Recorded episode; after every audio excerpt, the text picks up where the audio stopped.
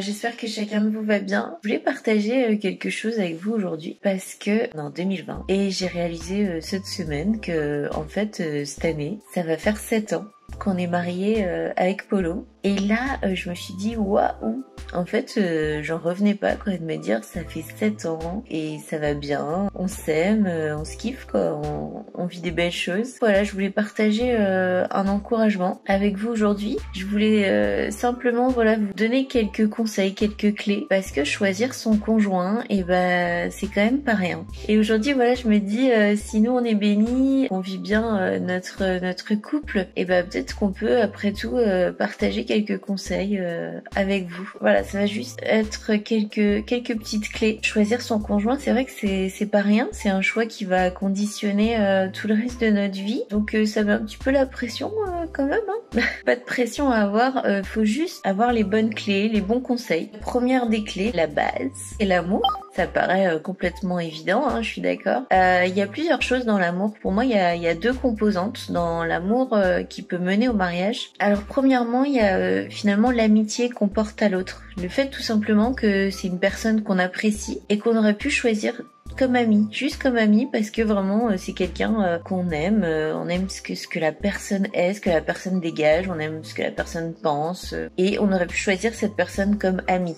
Ça c'est la première composante de l'amour qui peut mener au mariage. Deuxième composante, bien sûr, c'est l'attirance physique. On a des papillons dans le ventre, on n'arrête pas de penser à cette personne, on est amoureux quoi. Donc voilà, ça c'est les deux composantes de l'amour et c'est la première clé, number one, pour choisir son conjoint. Deuxième clé, moi j'ai pensé au fait d'être en paix avec soi-même et en paix avec Dieu. Je m'explique. Donc la chose quand même qui me paraît euh, super importante, il faut pas que ta relation t'empêche d'être en paix avec toi-même. C'est-à-dire, euh, il faut que tu restes toi-même dans cette relation. Il faut pas que euh, ta relation te fasse nier la personne que tu es au plus profond de toi-même. Et ne pas être contraint de, de, renier ce que tu es, tes valeurs. Ensuite, être en paix avec soi-même, bah, c'est tout simplement vivre une relation épanouissante. Une relation dans laquelle euh, on se sent bien. Cette relation doit nous apporter du bonheur, du good quoi, des bons moments, du bénéfique. Une relation amoureuse, ça doit être épanouissant. Si ta relation ne t'emmène que euh, tristesse, mal-être, euh, malaise général, bah je t'invite à te poser les bonnes questions, à t'entourer de gens pour te conseiller, parce que vraiment, même si dans une relation il y a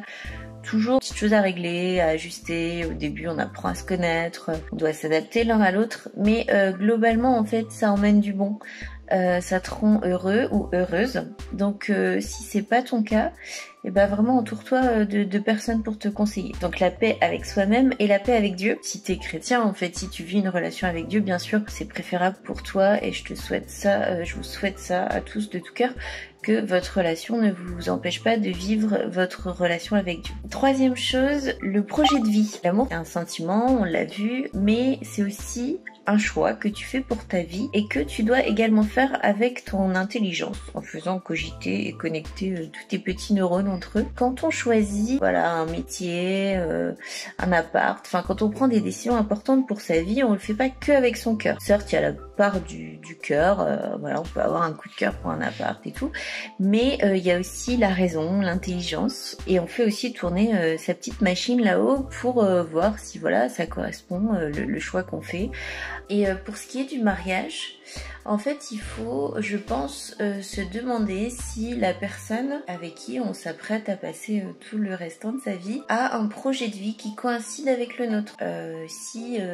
mon chéri ou ma chérie a envie de vivre à Tombouctou et que moi j'ai envie de vivre à Stockholm, bah peut-être c'est embêtant. Après, quand on aime, on fait des concessions. Mais est-ce que justement on est prêt à faire ces concessions? Est-ce que le projet de vie tout simplement peut coïncider? Entre euh, les deux personnes qui font partie de, cette aventure du mariage. Autre chose, euh, les valeurs. Est-ce que ce qui te porte, ce qui t'ancre dans la vie, tes, tes valeurs, vraiment euh, ce qui fait de toi la personne que tu es, est-ce que ça match avec les valeurs de ton conjoint? Et est-ce que les valeurs de ton conjoint coïncident avec les tiennes au point que tu es prêt à envisager que ces valeurs, ça va être celles que vous allez transmettre à vos enfants? Est-ce que vraiment vous avez des valeurs communes pour construire quelque chose de commun? Voilà, voudrais conclure en vous disant que c'est tout à fait normal de s'interroger euh, quant à ce choix futur, parce que c'est vrai que c'est un choix important. Donc euh, prenez le temps de vous poser, de prendre du recul, de réfléchir, de vous entourer des, bonnes personnes pour vous conseiller. Et euh, aussi, je voudrais ouvrir une ou deux petites parenthèses. La première, c'est que il existe euh, malheureusement des personnes qui sont toxiques. La personne qui va partager votre vie doit vous respecter, vous aimer tel que vous êtes. Et cette personne ne doit pas chercher uniquement son propre intérêt, mais aussi le vôtre. Aimer, euh, ça va pas que dans un sens. Aimer, c'est certes se, faire plaisir, oui c'est vrai, on est content d'avoir un ou une amoureuse, mais c'est aussi et surtout, je crois, voir le bonheur de l'autre. C'est une petite parenthèse. Attention euh, aux personnes qui peuvent être toxiques pour ta vie. Euh, deuxième petite parenthèse, on a le droit de se tromper, on a le droit de se planter, on a le droit de faire nos erreurs, et on a un Dieu de grâce. On a un Dieu de grâce qui est toujours prêt à nous donner une nouvelle chance. Voilà, du coup, pour résumer un peu les clés, première clé, l'amour. Deuxième clé, être en paix avec soi avec Dieu. Troisième clé, le projet de vie en commun. Quatrième clé, les valeurs. Euh, je vous souhaite que du bonheur dans vos relations de couple. C'est une bénédiction de Dieu. Couple, c'est le projet de Dieu.